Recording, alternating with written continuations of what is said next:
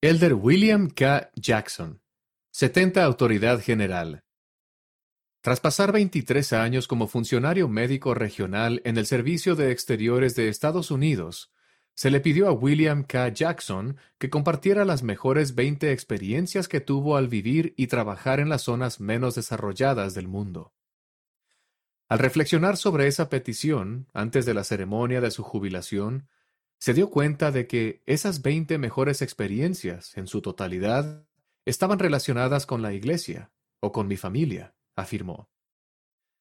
William King Jackson nació el 29 de marzo de 1956 en Washington, D.C., Estados Unidos, y es hijo de E. William y Lois Andre Jackson.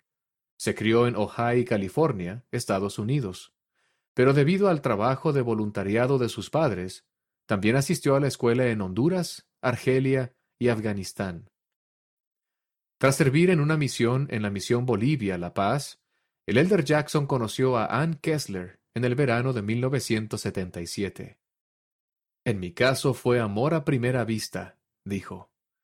Me pasé el resto de aquel verano intentando convencerla de que yo era su alma gemela. Se casaron el 29 de diciembre de 1977 en el Templo de Los Ángeles, California. Tienen ocho hijos, tres de los cuales son adoptados, de India, Nepal y Camboya. El Elder Jackson asistió a la Universidad Brigham Young, obtuvo una licenciatura en ciencias en la Universidad de California, Berkeley, y obtuvo el título de doctor en medicina en la Universidad de California, San Francisco, en 1983.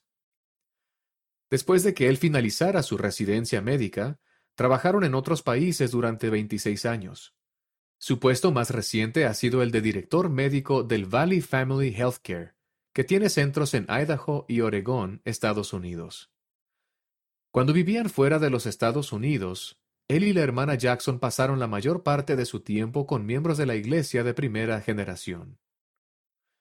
Él dijo, Una de las partes más importantes de mi testimonio del Evangelio ha sido ver lo que éste hace con estas personas a las que amamos.